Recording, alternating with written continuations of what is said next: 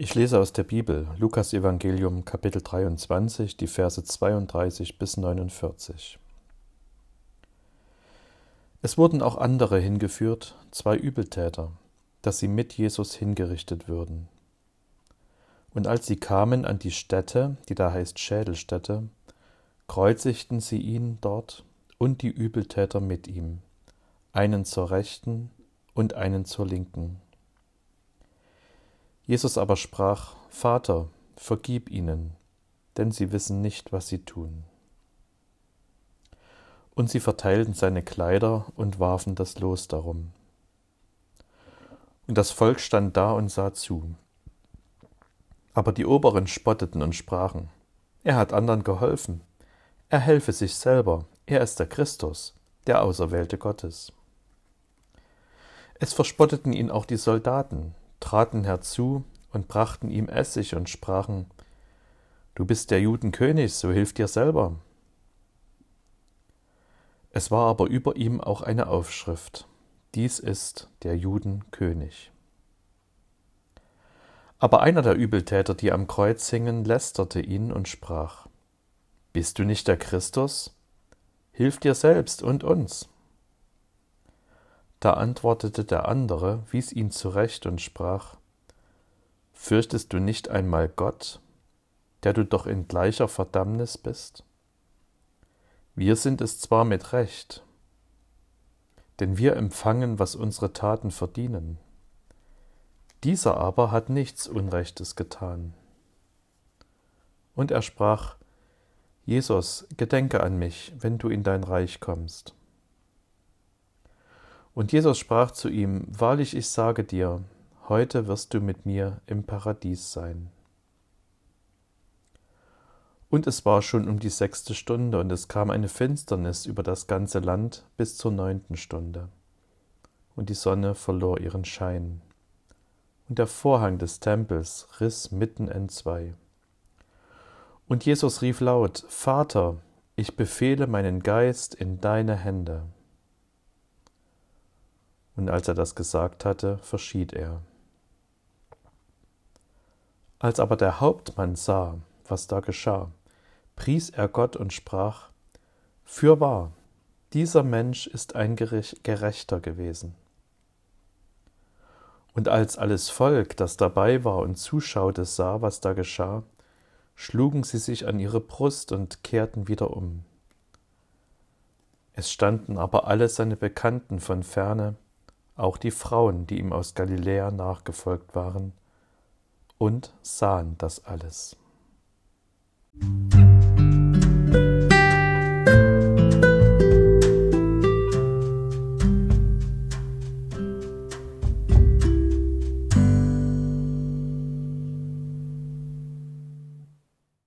Matthäus, Markus, Lukas, Johannes. So heißen die vier Evangelisten, die in der Bibel das Leben von Jesus erzählen. Alle vier schildern auch seine Kreuzigung. Naja, und wie das so ist, wenn vier Leute einem dasselbe Ereignis erzählen, das klingt immer ein bisschen anders. Es gibt unterschiedliche Akzente. Heute also hören wir auf den Bericht von Lukas. Zunächst mal fällt bei allen Evangelisten auf, wie zurückhaltend und nüchtern die Hinrichtung von Jesus geschildert wird. Die Brutalität, die Schmerzen, die Wunden, die Qualen, das wird alles sehr zurückhaltend beschrieben, manches auch gar nicht. Ausgestaltet, ausgemalt wird es eher so in Liedtexten wie dem, was wir gerade gesungen haben. Da wird das mehr meditiert. Man hat das Gefühl bei den biblischen Berichten, dass wir keine Zuschauer sein sollen, keine Schaulustigen, sondern eher Zuhörer.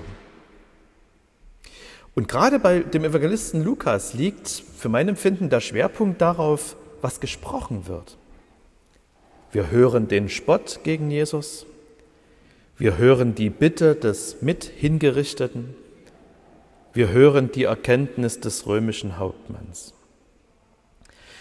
Wenn man alle vier Evangelien gemeinsam anguckt, dann sagt Jesus insgesamt sieben Sätze in der Zeit, in der er am Kreuz hängt. Und allein drei davon überliefert der Evangelist Lukas. fast die Hälfte. Und so möchte ich mit Ihnen heute auf diese drei Sätze hören, die wir aus den anderen Evangelien nicht kennen. Und ich glaube, dass uns diese drei Sätze den Gekreuzigten in einer besonderen Weise zeigen, jeder Satz für sich. Diese drei Sätze zeigen uns den Gekreuzigten als Anwalt der Menschen, als Retter der Schuldigen und als Überwinder des Todes. Der erste Gedanke, der Gekreuzigte, Anwalt der Menschen. Jesus aber sprach, Vater, vergib ihnen, denn sie wissen nicht, was sie tun. Es war damals üblich, dass ein Gekreuzigter sich nach der Kreuzigung, wenn er noch lebend am Kreuz hing, zu seiner Schuld bekannte. Jesus konnte das nicht, weil er keine Schuld hatte. Stattdessen bittet er um Vergebung für die Schuld anderer, für unsere Schuld. Man kann diesen Satz ja ganz unterschiedlich hören. Sie wissen nicht, was sie tun. Das könnte eine Entschuldigung sein. Die wissen ja gar nicht, was sie hier machen. Deshalb kann man ihnen das auch nicht krumm nehmen. Und oft ist es ja so, wir wissen ja wirklich nicht, was wir tun. Wir treffen Entscheidungen mehr oder weniger überlegt, abgewogen oder auch spontan. Und wir ahnen gar nicht, was sie bewirken und was daraus wird. Vater, vergib ihnen. Damit meint Jesus den, der ihn verprügelt hat. Er meint den, der ihm die Dornen der Dornenkrone in die Kopfhaut gedrückt hat. Er meint den, der ihn ausgepeitscht hat. Er meint den, der ihm die Nägel durch die Handgelenke geschlagen hat. Jesus meint alle, die ihm mit Worten oder mit Taten wehgetan haben die ihn zu wenig bekannt und geliebt haben. Er meint uns. Und er betet, Vater, lösch das Sündenregister aus, verbrenn das Kerbholz, vergiss meine Verletzungen, vergib, denn ich will bezahlen, vergib, denn ich will büßen, vergib ihnen allen total und pauschal. Diese Bitte von Jesus ist unsere Chance in jeder Hinsicht. Sie ist für uns Vergangenheitsbewältigung, weil auch der dunkelste Punkt meiner Vergangenheit in diese Vergebung einbezogen wird. Auch das, wo ich wirklich nicht wusste, was ich tat und wo ich auch gar nicht mehr weiß, dass ich es getan habe. Diese Bitte ist Gegenwartsbewältigung, weil aus der Bitte von Jesus für mich die Kraft fließt, anderen vergebungsbereit zu begegnen. Und diese Bitte ist Zukunftsbewältigung, weil damit ein Weg durch ein Leben, durch das niemand ohne Sünde kommt, sichtbar wird. Jesus bittet für uns, Vater, vergib ihnen. Und solange Jesus für uns so betet, ist nichts verloren. daran können wir denken, wenn wir beten. Martin Luther hat mal gesagt, so oft ich bete, so tritt mir der Mann am Kreuz vor Augen, der für mich betet der gekreuzigte, Anwalt der Menschen. Zweiter Gedanke, der gekreuzigte, Retter der Schuldigen. Und Jesus sprach zu ihm, Wahrlich, ich sage dir, heute wirst du mit mir im Paradies sein. Wir verdanken es dem Evangelisten Lukas, dass wir etwas über das Gespräch von Jesus mit den beiden mit ihm gekreuzigten Verbrechern erfahren. In diesem Gespräch wird klar, Jesus hat am Kreuz keine Niederlage erlitten. Er ist nicht das Opfer, sondern er bringt ein Opfer. Was wie eine Niederlage aussieht, ist in Wirklichkeit ein Sieg. Und diesen Sieg, den feiert er nicht mit seinen Jüngern.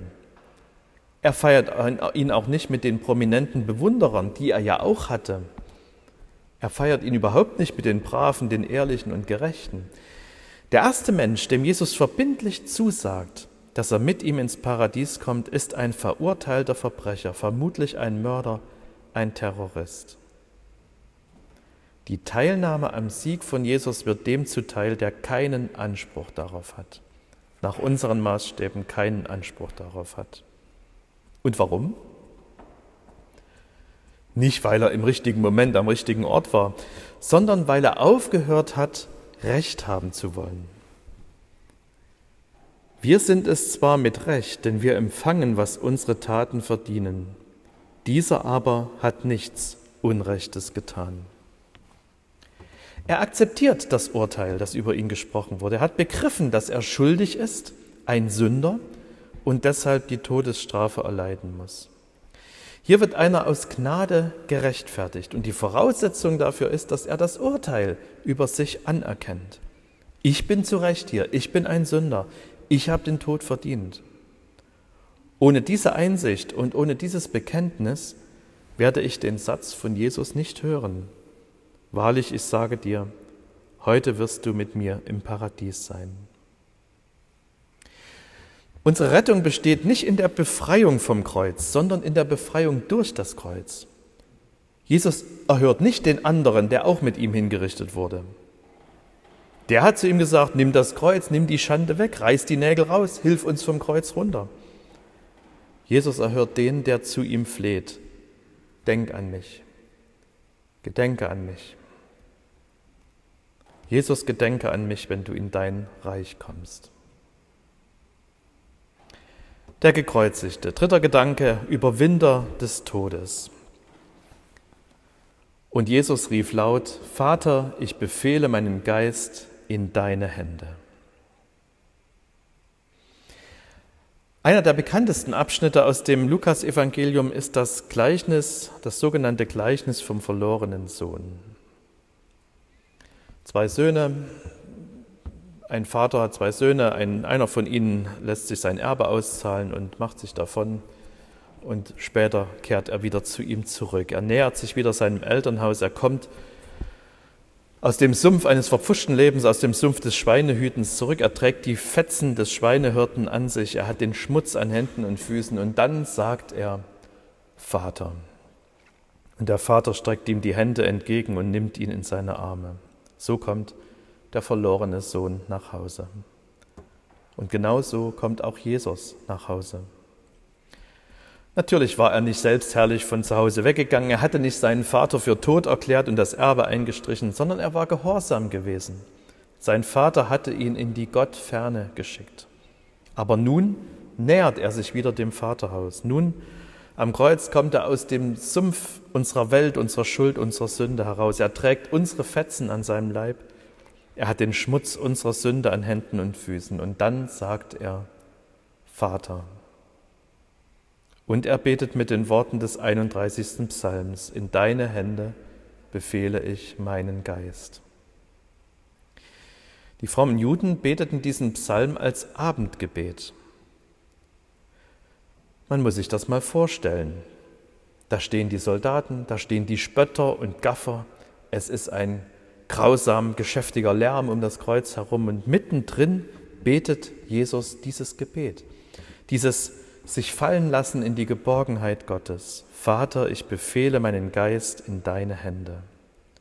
Dieses Wort am Kreuz ist Rückkehr und Heimkehr. Und wenn wir dieses Wort nachbeten, dann hängen wir uns an Jesus, wir klammern uns an ihn, wir kommen mit ihm nach Hause. Lukas erzählt die Kreuzigung von Jesus. Er berichtet, sie kreuzigten ihn dort. Und dann heißt es, Jesus aber sprach. Jesus aber sprach, Vater, vergib ihnen. Heute wirst du mit mir im Paradies sein. In deine Hände befehle ich meinen Geist. Jesus aber sprach. Dieses Aber steht da, das Aber Gottes über unserer schuldbeladenen Welt. Da ist viel Leid. Aber Jesus ist auch in den Tiefen da, als Anwalt der Menschen. Da ist viel Schuld, aber es gibt die Kraft der Vergebung und der Versöhnung. Jesus ist Retter der Schuldigen. Und da ist viel Sterben und da ist viel Tod.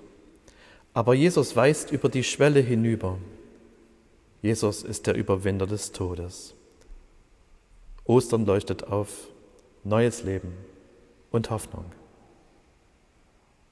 Und der Friede Gottes, der höher ist als alle Vernunft, wird eure Herzen und Sinne in Christus Jesus bewahren.